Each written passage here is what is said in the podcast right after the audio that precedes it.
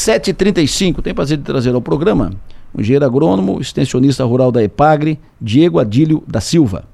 Diego, muito bom dia. Bom dia, Adelor Lessa. Bom dia, ouvintes da sua maior satisfação conversar com vocês. Perfeito. Uh, tu estás lotado, trabalha aí na, no, no centro, na, na, na, central, no escritório da EPAGRE em Uruçanga, né? Eu, na verdade, eu sou local agora é, em Cocal do Sul, né? Já trabalhei Cocal. ali na estação junto com o Márcio Sônego, Perfeito. mas agora estou lotado em Cocal do Sul. Perfeito. Vocês fazem um, um trabalho, vocês técnicos da EPAGRE, inclusive você, de profissional, engenheiro agrônomo, pesquisador, vocês fazem um trabalho muito interessante, e é sempre bom destacar isso, um trabalho intenso, em capacitação, orientação de produtores para o uso correto de equipamentos uh, e, e uso correto de uh, defensivos. Como é que vocês trabalham isso, tempo para isso? O que, que vocês priorizam na orientação hoje em dia para os nossos produtores aqui da, da região? Então, Adelor, é, a, gente de, a gente de quatro em quatro anos na EPAGRE, a gente faz a consulta à sociedade até para nortear os nossos trabalhos, né, juntamente aos agricultores. E uma das temáticas levantadas foi a questão da aplicação de, de agrotóxicos nos pomares, nas lavouras. E a partir disso, então, a gente é, procurou alguns profissionais é, para nos auxiliar também, é, a IPAG, juntamente com as cidades que estão em parceria com a Universidade Federal de, do Rio Grande do Sul, no nome do professor Michel Mazurano, a gente começou a, a se capacitar, a própria IPAG fez capacitações dos seus técnicos, e a gente vem atuando desde 2021 é, com mais ênfase nessa temática é, junto aos agricultores, né? De lá para cá a gente já fez em torno aí de 20 capacitações, até amanhã a gente estará em São João do Sul fazendo mais uma dessas capacitações, né?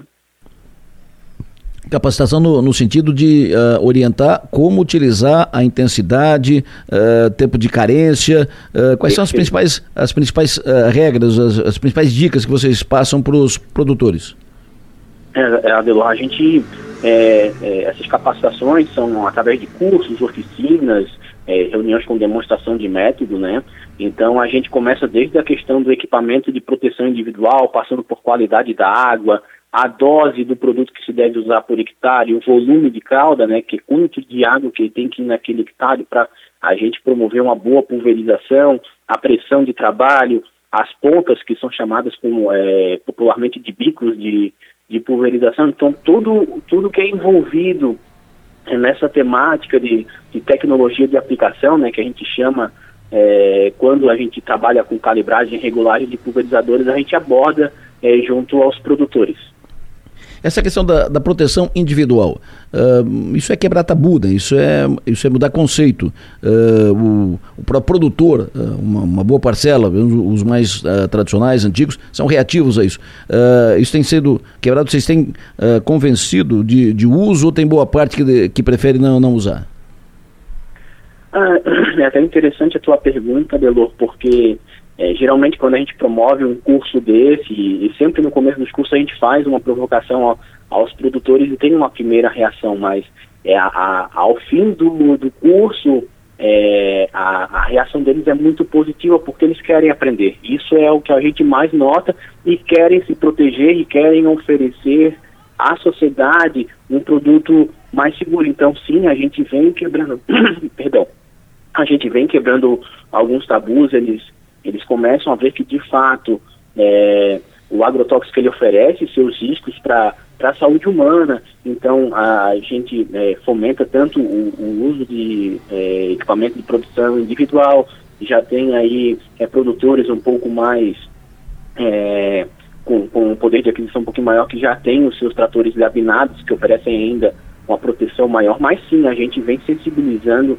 é, é, o nosso público aos poucos sobre a importância, sobre os riscos, né, é, de ele se proteger para que ele é, tenha uma boa saúde, que ele tenha uma longevidade na sua vida. Perfeito. Vocês orientam, evidentemente, como usar e tal, e orientam o que não usar, ou seja, uh, determinado produto que não deve ser aplicado? Sim, sim, Adelor. É, no site da que existe um, um campo lá, consulta de agrotóxicos, e é nele que a gente deve se basear, que é o CIGEM, né?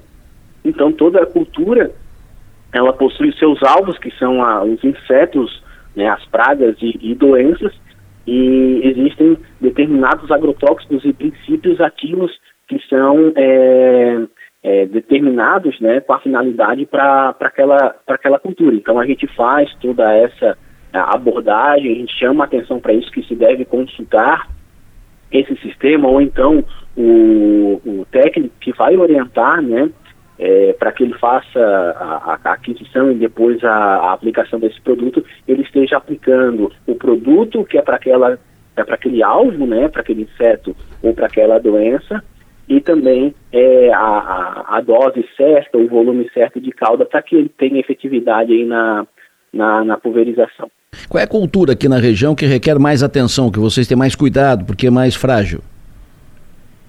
Hoje, hoje a gente vem dando ênfase à questão de frutas e hortaliças, isso é ainda é, é, é, uma fragilidade que a gente tem, porque, por exemplo, o maracujá, que é onde eu trabalho com um pouco mais de ênfase, é, ele, tem, ele tem colheitas sucessivas, né, Adelor? Então, como bem tu falaste no começo sobre pedido de carência, alguns produtos quando aplicados requerem um tempo de carência um pouco maior, que até é, é menor do que é, o intervalo entre colheita.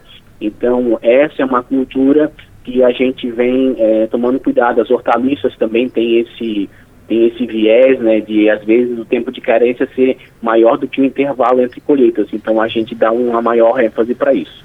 Perfeito. Isso é segurança alimentar, né? isso é, é um trabalho para entregar alimento com qualidade, nutritivo e seguro, né, acima de tudo. Diego, muito, é, obri... perfeito. muito obrigado. Perfeito, Adelo. Até assim, são foram de 2021 até 2023 são, foram 1.228 famílias atendidas nessa nessa temática, né? E bem como tu falaste, até para concluir, é, a gente atende os três tripés com esse trabalho, né? O ambiental, que é reduzir o número de agrotóxicos aplicados, a questão econômica, sobra mais dinheiro para o produtor rural e também é, social, oferecendo um produto de, de melhor qualidade à, à, sociedade. Então, a gente vem trabalhando forte, ano que vem a gente vai ter em torno de 10 a 15 cursos nessa, nessa temática para poder é, avançar ainda mais nesse trabalho.